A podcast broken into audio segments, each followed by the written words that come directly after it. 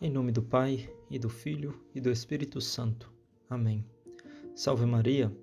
Nós estamos comemorando hoje, o último domingo do ano litúrgico da Igreja, a solenidade do Cristo Rei. Já estamos terminando o ano litúrgico, vamos começar na próxima semana o Advento.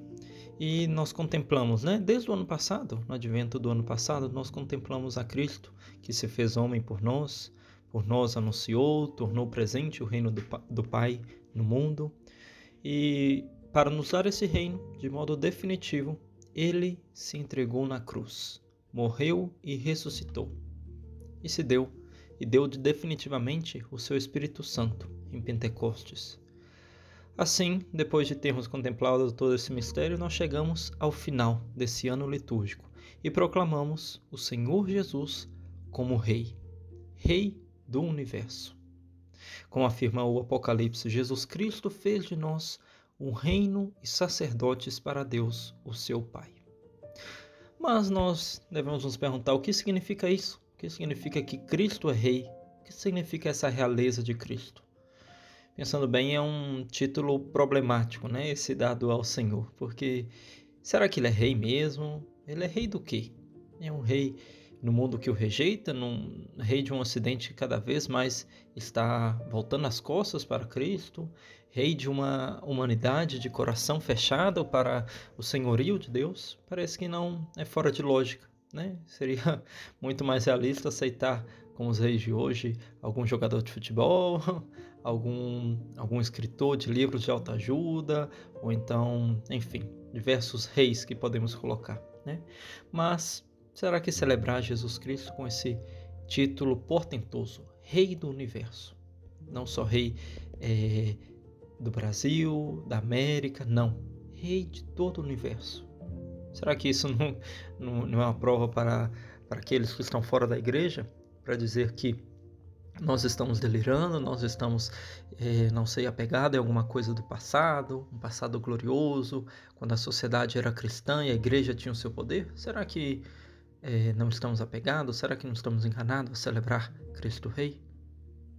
Quando os cristãos, quando nós cristãos nós confessamos a Cristo Rei, de que reino nós estamos falando? Devemos ter muito isso em conta. A que reino nós estamos referindo?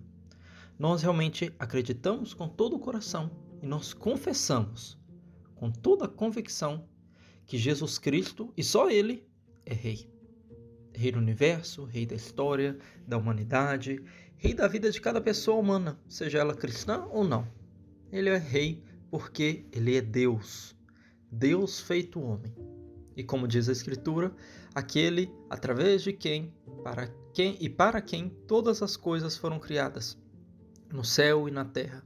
Tudo foi criado através dele e para ele. Ele é o primogênito. Mas, no entanto, é necessário nós compreendermos melhor essa natureza do reinado de Jesus, do reinado de Cristo.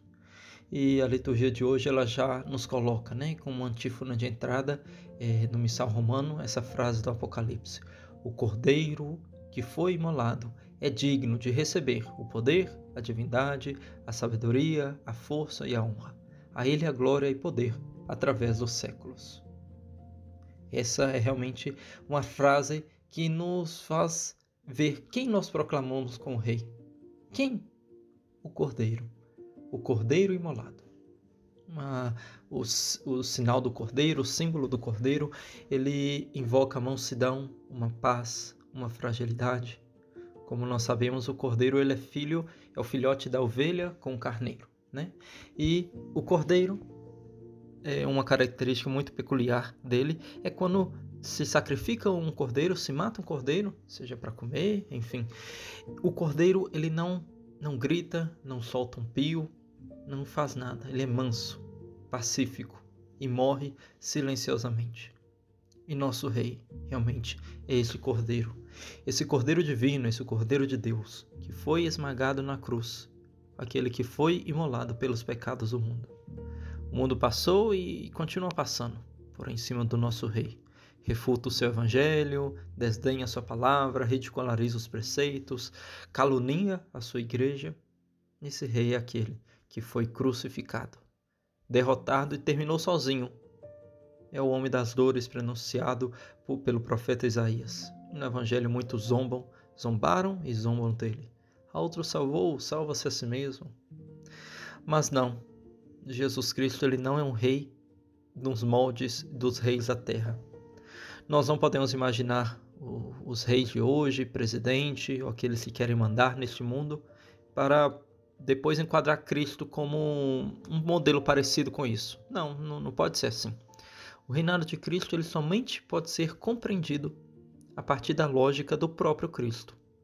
O Filho do Homem, dizia o Evangelho de São Marcos, o Filho do Homem não veio para ser servido, mas para servir e dar a vida em resgate por muitos. E é esse o modo que Cristo tem de que reinar, servindo, dando a vida e entregando a própria vida. Muito diferente dos reis da terra, de políticos, líderes de hoje, de ontem. Né? Cristo ele é rei porque ele se solidarizou conosco. Ele se solidarizou ao fazer-se um de nós. E é rei também porque tornou, tomou, perdão, tomou nossa vida sobre os seus ombros. Ele é rei porque ele passou toda a sua vida entre nós, servindo até o maior serviço, entregar-se totalmente na cruz.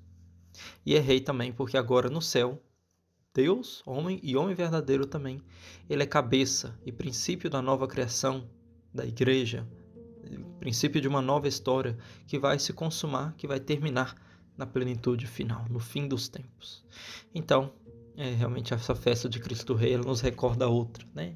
O domingo de Ramos, quando é, com palmas nas mãos cantamos o reinaldo de Cristo, que entrava em Jerusalém montado sobre um burro, um animal de cargas, para depois ser coroado e morrer, é, ser coroado de espinhos, morrer e ressuscitar. E esta é alguma é uma característica que temos que ter muito presente do nosso rei. O qual que é o trono do nosso rei? Trono de nosso rei é a cruz. Né? Sua coroa, uma coroa de espinhos, suas vestes vistosas, suas vestes majestosas, o seu corpo inteiramente nu, entregado na cruz por nós. Esse é o Rei, esse é a Cristo Rei que nós celebramos no dia de hoje, não como reis é, mundanos, reis do mundo. E com tudo isso, nós devemos acordar, né? Nós devemos olhar a Cristo de outra maneira e seguir esse convite que ele, no, que ele nos faz. Ele nos convida a segui-lo por esse mesmo caminho que ele passou. Não o caminho da glória nesse mundo, mas o caminho da humildade. Não o caminho do sucesso a qualquer custo, mas o caminho da fidelidade, da obediência a todo preço. Não o caminho das honras, mas o caminho do serviço. Não o caminho da imposição, mas o caminho de uma humildade. Quantas vezes os cristãos pensaram né, que o reinado de Cristo, é, pensaram no reinado de Cristo de modo demasiado humano. Quantas vezes a igreja pensou que o reino do Senhor estava mais presente quando ela era honrada, reverenciada, presente nos corredores de palácio, em, presente diante dos grandes do mundo, do mundo. Quantas vezes a gente nós não vemos o reinado do Senhor é, quando tudo sai bem para nós? Assim nós vemos o reinado de Deus.